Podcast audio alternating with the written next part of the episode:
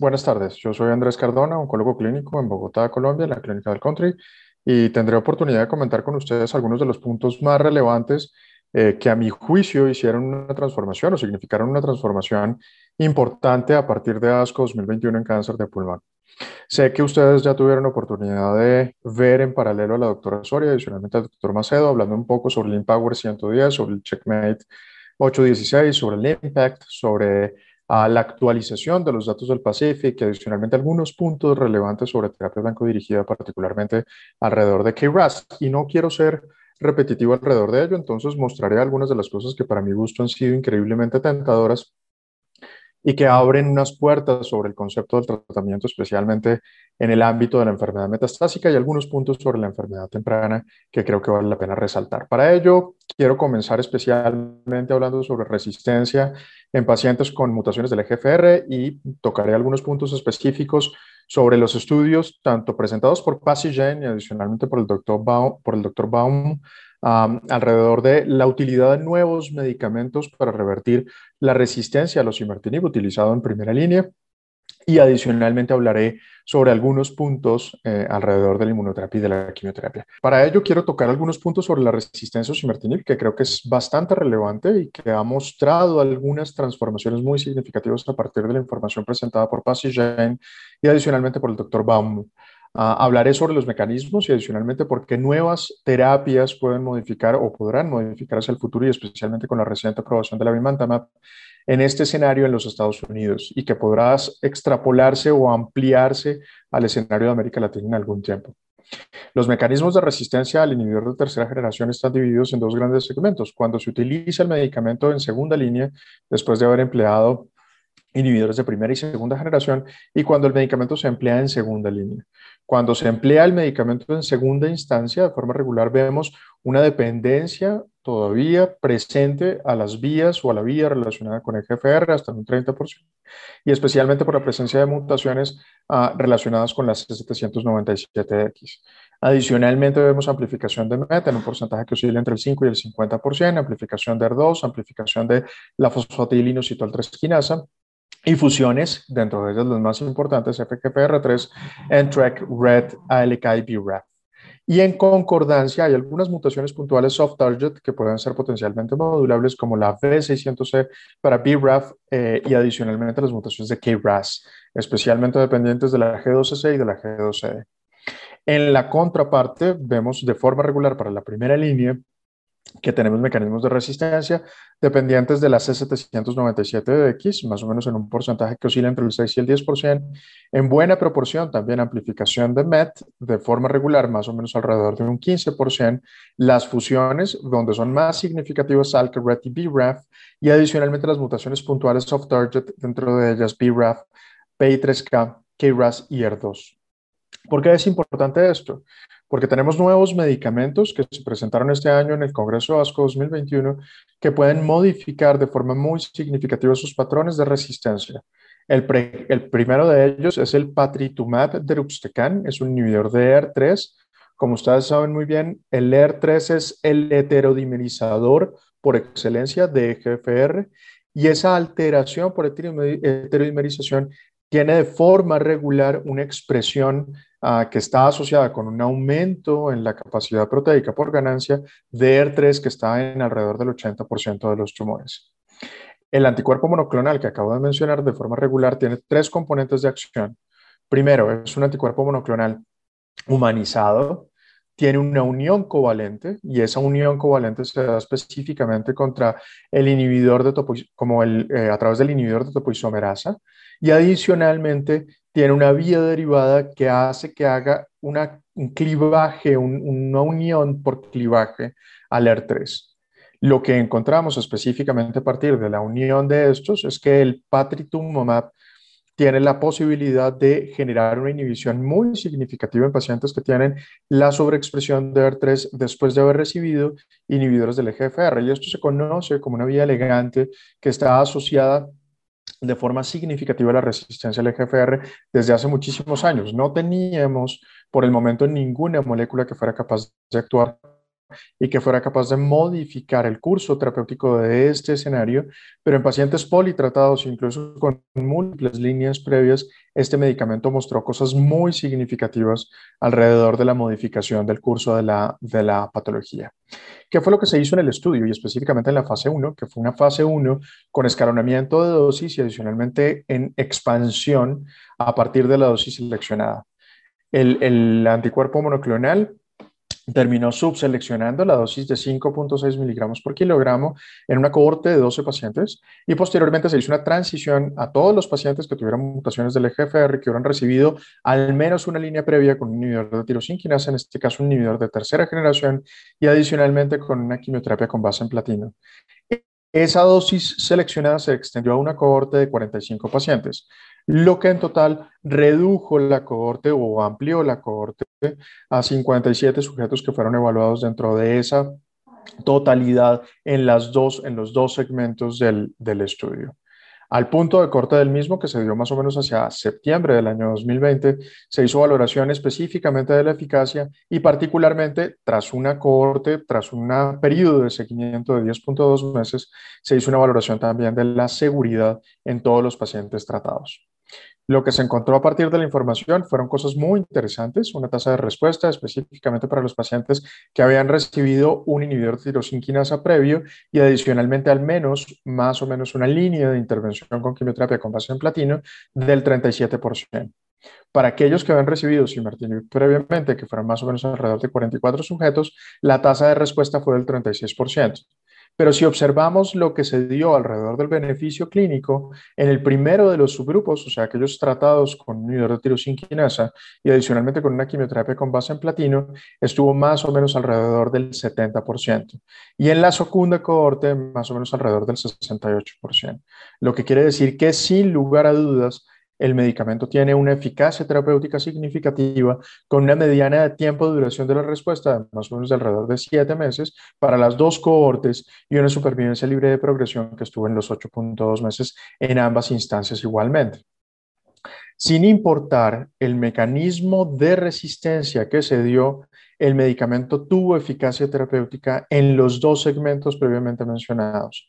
La gran mayoría de las respuestas fueron respuestas parciales, como lo dije previamente, y el beneficio clínico estuvo dando más o menos entre el 65 y 70% de la población. Ahora, ¿qué es importante también para mencionar? En este segmento de pacientes politratados que habían recibido al menos dos intervenciones previas, el, el, histórico de enfermedad metastásica cerebral, que para nosotros en este segmento suele ser muy importante, también se encontró comodulado por el inhibidor de BER3. Si ustedes observan en los datos presentados en ASCO, específicamente el segmento de pacientes tratados en, particular con enfermedad metastásica cerebral, que fueron más o menos alrededor de 25, tuvieron una tasa de respuesta próxima al 30%, y en pacientes que no tuvieron enfermedad metastásica cerebral, la tasa de respuesta parcial estuvo más o menos alrededor del 40%. No obstante, el beneficio clínico para las dos cohortes fue cercano al 60%. O sea que realmente hubo un buen control de la enfermedad, específicamente a nivel de la enfermedad cerebral, órgano específica, mediada con bastante frecuencia o alterada con bastante frecuencia en los pacientes que tienen enfermedad EGFR positiva. Una de las características a contemplar y a resaltar específicamente alrededor de este nuevo medicamento del patritumab deruxtecan es la posibilidad de desarrollar enfermedad intersticial pulmonar. ¿Por qué es importante? Recuerden que la gran mayoría de estos pacientes ya habían recibido inhibidores de tirosina previos, en su gran mayoría adicionalmente osimertinib, o sea que se aumenta un poco el riesgo, y el porcentaje en todas las dosis, en todos los rangos de dosificación para el anticuerpo monoclonal de la presentación de enfermedad intersticial pulmonar fue más o menos alrededor del 5%.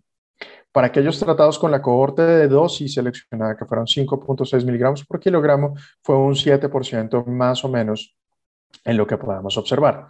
¿Qué es importante destacar? Recuerden que la transición de haber recibido quimioterapia en ese segmento pudo haber incluido en alguna proporción el uso de inmunoterapia, siguiendo la base de lo que conocemos alrededor del estudio Power 150 y el uso de medicamentos como este y previamente en pacientes expuestos con anterioridad a los osimertinib podría incrementar en alguna proporción el riesgo de tener eh, compromiso intersticial pulmonar.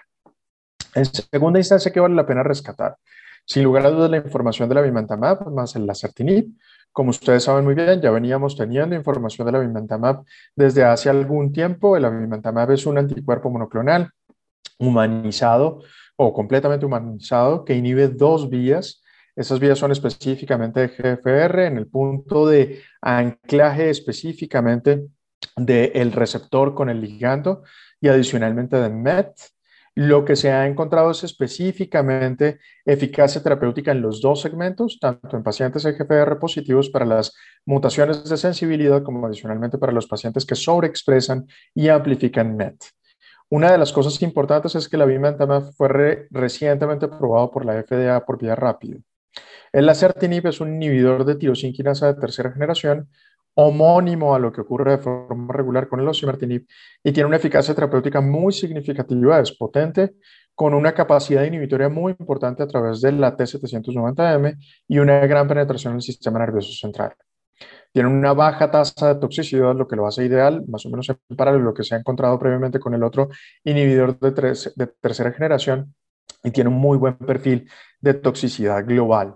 Y lo que se hace con la unión de los dos medicamentos es hacer una inhibición tanto por fuera del receptor como a nivel interno, a nivel del dominio tirosinquinasa para maximizar el efecto terapéutico, específicamente en pacientes previamente tratados.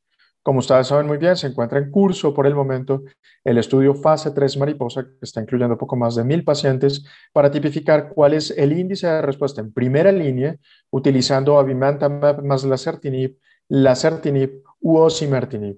Ese estudio estará reportando más o menos hacia el 2024-2025 el desenlace de supervivencia libre de progresión y tendremos que esperarlo para ver si hay superioridad con la combinación de amimantamab más lacertinib utilizado en primera línea. En primera instancia, proyectando la importancia de la amplificación y de la sobreexpresión de MET y adicionalmente una capacidad inhibitoria significativa del lacertinib sobre el EGFR. En paralelo se están desarrollando específicamente el, el, el abimantamab y el lacertinib y particularmente el abimantamab en pacientes con inserciones del exón 20. Los datos han sido francamente positivos, extrapolables a lo que hemos obtenido especialmente con el mobocertinib y con el posiotinib. Específicamente hay una inhibición del ligando, del punto de unión del ligando, hay una capacidad incremental de degradación del receptor y adicionalmente hay una corregulación a través de algo que para nosotros es importante, que es la mediación de un efecto inmunomediado de sobreestimulación de los macrófagos M1 y M2 para que actúen y para que liberen una capacidad mayor de muerte celular mediada por citotoxicidad directa. El lacertinib, lo que ya mencionaba, que es un inhibidor directo del EGFR que actúa de forma poderosa sobre el receptor de tirosinquinasa. Como ustedes saben muy bien, tenemos antecedentes y tal vez el antecedente más importante es el estudio Crisalis, es un estudio de fase 1 en la cohorte de combinación, específicamente con el avimantamab más el lacertinib, las dosis del primero entre 1050 y 1400 miligramos, específicamente tipificadas por el peso y adicionalmente la utilización de la certinib en 240 miligramos al día. Lo que se encontró fue al momento de la progresión de la enfermedad, específicamente para los pacientes que tienen mutaciones sensibles del EGFR y que habían recibido osimertinib más o menos quimioterapia, la tipificación por NGS y adicionalmente la titulación de la sobreexpresión específicamente en el tejido tumoral para ver si existía alguna alteración a favor de un daño por un H-score que permitiera tipificar cuáles eran los pacientes que tuvieran mayor posibilidad de respuesta. Si vamos a lo que se encontró específicamente dentro de lo que sabemos, una tasa de respuesta para pacientes previamente tratados con mutaciones del EGFR de más o menos de alrededor del 40%, oscilando entre un 20 y un 52%. La gran mayoría de los pacientes tuvieron de forma regular las manifestaciones que normalmente observamos en aquellos sujetos tratados con inhibidores del EGFR, particularmente el rash acneiforme, más o menos alrededor de la mitad de la población, el 27% siendo significativo, la paroniquia en cerca del 50% y una tasa de descontinuación de uh, los medicamentos por toxicidad que no excedió de forma regular el 5%. Algunas de las cosas interesantes si miramos lo que ocurrió específicamente para las subpoblaciones incluidas. Los pacientes con alteraciones del EGFR y adicionalmente resistencia mediada por MET de forma regular tuvieron mejores tasas de respuesta que oscilaron alrededor del 50%, puntualmente 47%. Los pacientes sin alteraciones, específicamente en la vía de EGFR y MET, más o menos alrededor de un 30% de posibilidad de respuesta un poco menor, pero sin lugar a dudas deja abierta la posibilidad de que no todos los pacientes respondedores a la combinación del, uh, de la bimantamab y el sartinib son de forma regular pacientes que tienen dependencia a la vía que está alterada a través del MET. El estudio Crisales 2, que en la actualidad se encuentra en curso, lo que incluye es específicamente una subcohorte, que es la subcohorte D, que para nosotros tiene importancia o tiene relevancia significativa después de haber recibido osimertinib en primera o en segunda instancia y adicionalmente para subtipificar cuál es la validación de esos biomarcadores que se están tratando de seleccionar para el uso de la certinib y adicionalmente de la bimantamab a las dosis previamente descritas. ¿Qué es importante respecto de estos dos estudios en particular? Que se abre una nueva compuerta de posibilidades y esa nueva compuerta de posibilidades está centrada específicamente en el, patri, en el patrimumab, el inhibidor de ER3, y adicionalmente la unión de el abimantamab y el lasartinib. Faltan respuestas por elucidar. ¿Cuál es el papel real del patrimumab respecto de, las, de la posibilidad de biomarcación? ¿Se hace dependiente de la necesidad de esa heterodimerización con ER3? Hay independencia a los mecanismos de resistencia. ¿Cuál es la posibilidad de generar especialmente toxicidad pulmonar después de haber recibido eh, osimertinib en la gran mayoría de los pacientes y adicionalmente de haber recibido en alguna subpoblación adicionalmente quimioterapia, más o menos la adición de inmunoterapia? Y con el abimantamab y el acertinib, ¿cuál es el efecto aditivo que tiene la sumatoria del inhibidor de tercera generación? Cómo se especifica el rechallenge de ese medicamento o con ese medicamento después de haber recibido previamente osimertinib. ¿Cuál es el biomarcador que vamos a utilizar únicamente para pacientes amplificados de MET o para la población de amplificados y sobreexpresores? Lo que querría decir que tendríamos que abrir la población no solamente aquellos en los cuales se hace una biopsia líquida para tipificar la amplificación de MET, sino también posiblemente la obtención de tejido o técnicas alternativas como la tipificación a través de vesículas o de microvesículas circulantes como los exosomas. Ahora bien, ¿Qué podemos decir de, en la contraparte de lo que tenemos de información específicamente a través de los estudios que se presentaron para quimioterapia y inmunoterapia? Creo que hay algunas cosas importantes para resaltar. Tal vez lo más importante para mencionar es el valor, sin lugar a dudas, del papel de tipificar esa subpoblación de 1 a 49%. Yo sé que ya se mencionó previamente, pero quiero resaltar los datos que analizó Marina Garanzino y que presentaron recientemente en ASCO 2021. Si ustedes ven de ese gran estudio que hizo una valoración específicamente de una población abierta, tratada en vida real, excluyendo a aquellos pacientes con alteraciones genómicas tipificables, en aquellos pacientes que recibieron a, quimioterapia solamente o quimioterapia más inmunoterapia, teniendo un nivel de expresión entre 1 y 49%, ¿qué ocurrió? Pues específicamente el análisis de la FDA a partir de toda la información agregada, incluyendo los estudios 042, 227, 189, 407, la cohorte G del 021, el Empower 150, el 130 y el 9LA, demostró sin lugar a dudas a partir de la estratificación de esas dos poblaciones y contando por un lugar para aquellos que recibieron quimioterapia más inmunoterapia, que fueron casi 700 pacientes, versus quienes recibieron inmunoterapia únicamente, que el mayor beneficio para esa población sin lugar a dudas está para aquellos tratados en particular con quimioterapia más inmunoterapia. El hazard ratio para las dos poblaciones fue de 0.68, una reducción del riesgo de más o menos alrededor del 32%, lo que significa que en, en, ese escenario en particular, en pacientes con 1,49, el mayor beneficio sin lugar a dudas está con la adición de la quimioterapia. Las curvas adicionalmente a partir del análisis metaanalítico permitieron explorar que hay una apertura temprana, específicamente si se hace el uso de la quimioterapia más la inmunoterapia.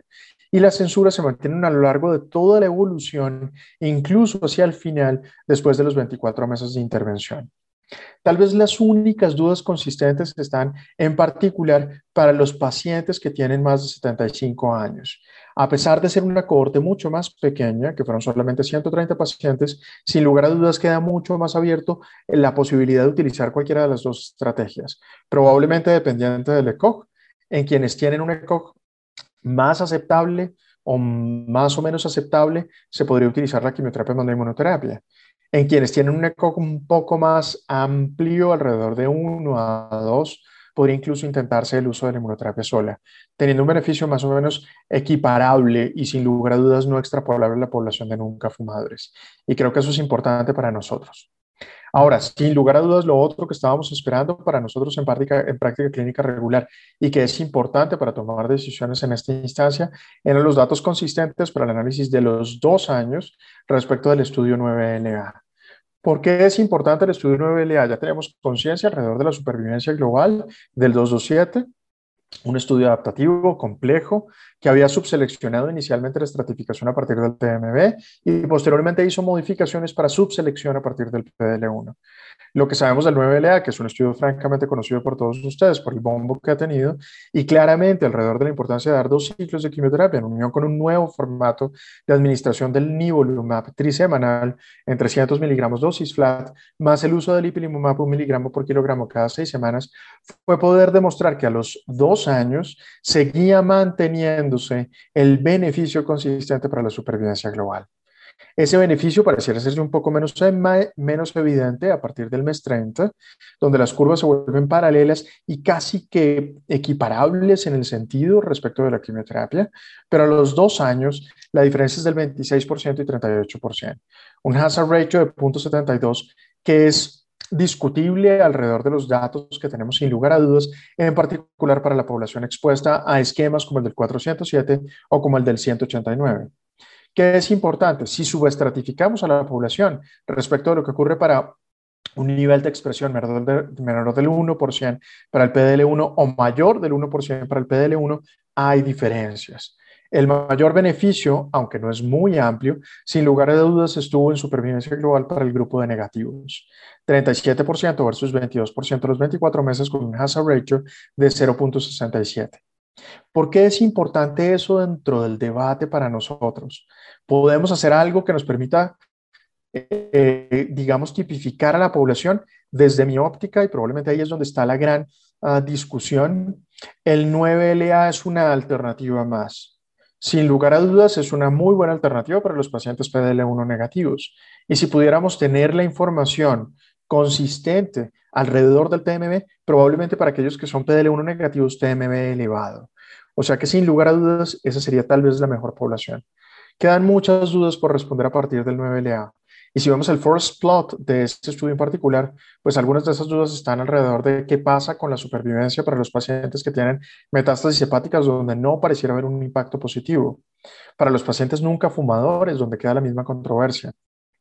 Y lo otro, que para la gran mayoría de nosotros es sin lugar a dudas una, un punto a resaltar, es por qué el estimativo puntual está tan próximo a la unidad en los pacientes que tienen un PDL1 mayor del 50%.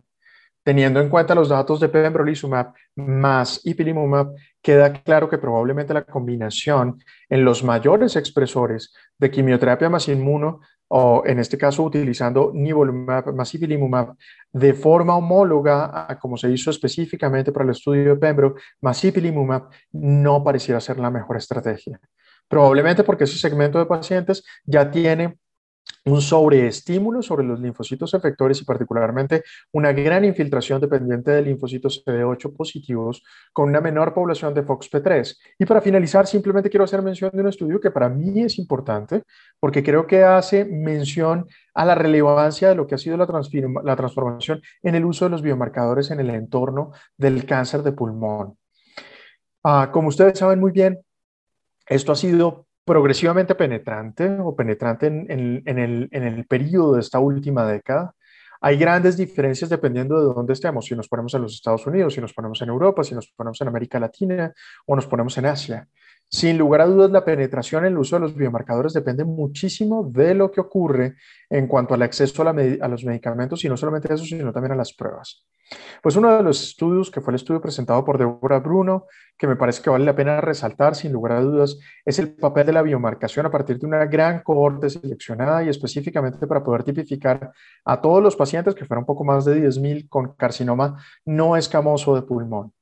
Y tal vez lo más importante es poder tener dentro de esa gran cohorte, en total, un poco más de 14.000 pacientes tipificados en, en, los Estados Unidos y adicionalmente de no escamosos, cerca de 10.400, poder decir que hay una gran heterogeneidad en la población, específicamente blancos caucásicos americanos, más o menos alrededor de un 65% de la población, americanos o afroamericanos, más o menos alrededor de un 9%, y el resto de las poblaciones, más o menos alrededor de un 10%, donde estaría incluida de forma regular la hispana que vive en los Estados Unidos. ¿Qué es importante dentro de las diferencias y especialmente dentro de lo que tiene que ver con la disparidad en acceso a las pruebas? Si vemos lo que ocurre para NGS o lo que ocurrió con NGS, es que más o menos alrededor del 50% de los caucásicos americanos tuvieron acceso en algún momento al uso de NGS, mientras que con la contraparte, que son específicamente los afroamericanos y probablemente el resto de las poblaciones de menor acceso o que tienen menor acceso tanto a medicamentos como a técnicas de última generación, pues estuvo más o menos alrededor de un 40%, o sea, casi un 10% menos con un estadístico consistente que demostró significancia. Ahora, si vemos simplemente lo que ocurre para la población de no escamosos, ahí la proporción es incluso más diciente para todos los pacientes testeados, más o menos alrededor del 50%, lo que sigue siendo escandaloso. Están en el mejor de los escenarios y solamente la mitad de los pacientes tienen algún tipo de tipificación molecular. Si vemos para la población afroamericana, un 10% menos, que es tal vez lo más importante, y para la primera línea, solamente el 30% de los afroamericanos, lo mismo que la gran mayoría de las minorías, lo que ocurre en la misma dimensión para los hispanos que viven en Estados Unidos, más o menos alrededor solamente uno de cada tres tiene acceso a los test para tomar decisiones. Y eso es importante desde la perspectiva de poder tener acceso a los medicamentos. Si vemos qué ocurrió específicamente con la terapia blanco dirigida, pues el acceso a los medicamentos fue mucho mayor, en particular para la población de caucásicos americanos. Más o menos 6 de cada 10 tienen acceso, mientras que en la población de afroamericanos únicamente 2 de cada 10 o 3 de cada 10 tienen acceso a los medicamentos. Y eso es importante sin lugar a dudas respecto de la toma eh, de, o la participación de los pacientes dentro del acceso a los medicamentos. Y lo mismo ocurre en la misma dimensión para los experimentos clínicos. Ustedes saben muy bien que la tasa de acceso a los experimentos clínicos en los Estados Unidos en población abierta está más o menos alrededor del 5%, para los caucásicos americanos es más o menos alrededor del 4% y para la población de eh, afroamericanos está más o menos alrededor del 1 a 2%, lo que sin lugar a dudas es inferior también. Todo esto implica que probablemente si nosotros hiciéramos ese análisis en el entorno latinoamericano, pues las proporciones incluso podrían llegar a ser menores. Menos del 50% tienen algún grado de biomarcación y para el acceso a NGS probablemente estamos hablando de menos de un 20% en población abierta, dependiendo del sitio donde se haga de forma regular la tipificación en toda América Latina. Y eso es importante para nosotros. Y para terminar, solamente quiero hacer un par de acotaciones alrededor del Impower 010. Creo que es un estudio relevante. Sin lugar a dudas, abre una puerta de concepto alrededor de lo que es la importancia de la adyuvancia, contemplando la utilidad de la inmunoterapia. El estudio, pues como ustedes saben muy bien, es un estudio similar a lo que de forma regular se ha hecho para todos los estudios de adyuvancia, contemplando población por encima de los estados 1B, con tumores mayores de 4 centímetros, estratificando específicamente por el estado funcional, el tipo de cirugía que se hizo, si lobectomía o neumonectomía, adicionalmente el grado de expresión del PDL1. Específicamente para la estratificación inicialmente hecha por el SP142 y posteriormente la subselección a partir del PDL1 para el TC mayor del 1% por el SP263. Específicamente, ¿qué podemos decir del estudio dentro de lo que para nosotros es importante? Si vemos lo que ocurrió para la supervivencia libre de recaída de la enfermedad, pues sin lugar a duda para los, para los estados entre 2 y 3A y particularmente para los 3A pareciera haber una mayor significancia. Ese punto donde encontramos específicamente el hazard ratio que está alrededor de 0.66, no es lo mismo que hablar específicamente para lo que ocurre para la población cuando hablamos de GFR y hablamos específicamente de los datos de la DAURA. Hay grandes diferencias entre uno y otro. Ahora, ¿qué es importante? Si vemos particularmente lo que ocurrió para la población de 1B a 3A, y vemos específicamente haciendo diferenciación entre la tesolizumab y el grupo comparador, pues ese, ese porcentaje de éxito para el hazard ratio se reduce y prácticamente que el hazard ratio alcanza a tocar la unidad, está entre 0,67 y 0,99, lo que deja abierta una gran controversia. Es sin lugar a dudas el uso de la inmunoterapia eh, una necesidad en adyuvancia, es equiparable a lo que tenemos hoy en día para la quimioterapia, Tendremos que esperar para la supervivencia global, a diferencia de la controversia que existe para la daura, específicamente para el uso de los osimertinib en adyuvancia. Creo que aquí los datos son más consistentes alrededor de la espera. Creo que todavía no tenemos datos consistentes para la supervivencia global. Incluso si vemos lo que ocurrió para el estimativo puntual, para hazard ratio, con datos inmaduros para los estados 2 y 3A, ese hazard ratio para el Empower 010 está en 0.77 y cruza la unidad. Si vemos lo que ocurrió para todos los pacientes aleatorizados dentro del estudio, sin lugar a dudas no pareciera haber beneficio y el hazard ratio está en 0.79. Y para la, la, población con intención de tratamiento ocurre más o menos lo mismo. O sea que en este caso particular se hace absolutamente necesario que tengamos los datos de supervivencia global maduros para poder llevar esto a la práctica clínica regular y que sea una, una, realidad en un escenario un poco más cruento, menos halagüeño como el nuestro en América Latina.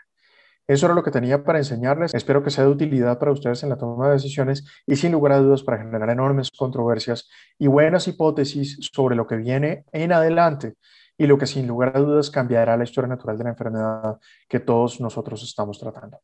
Muchas gracias. Corte, muy bien, doctor. Se hizo en 32 minutos.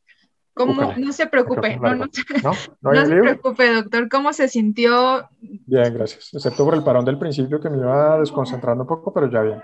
No se preocupe, podemos hacer los eh, ajustes, bueno, en este caso el recorte, en ese momento donde usted se equivoca, no se preocupe. Y eh, como duró 32 minutos el video, yo lo voy a revisar con el equipo si se puede subir así y si no, y si usted no lo permite, haremos como algunos recortes pertinentes. Hagan, todos los cortes que, para que se acople a lo mejor un poco al tiempo, doctor, pero está perfecto. Y nada más se me trabó en una ocasión su pantalla, pero fueron como dos segundos. A lo mejor también tendré que hacer un recorte ahí, pero sería todo, doctor. No hay ningún problema por mi parte. Se lo agradezco muchísimo. Y también le quería eh, comentar, si usted tiene material de apoyo, algunas diapos o algún texto, ¿cree que me lo pueda compartir, doctor, para que yo pueda hacer eh, mis bullets de este video? Ay, cerró su micrófono. Que sin ningún problema. Te puedo pedir un favor gigante si me mandas un chat. Claro. Y me lo recuerdas, yo te las envío más tarde sin ningún inconveniente. Excelente, doctor. Pues se lo agradecemos muchísimo. Cualquier cosa, estamos a sus órdenes. No, muchas gracias a ustedes por la invitación y cuídense mucho, por favor. Gracias, doctor. Un abrazo, te Un abrazo grande para ustedes, cuídense. Gracias, bye, doctor. Hasta luego.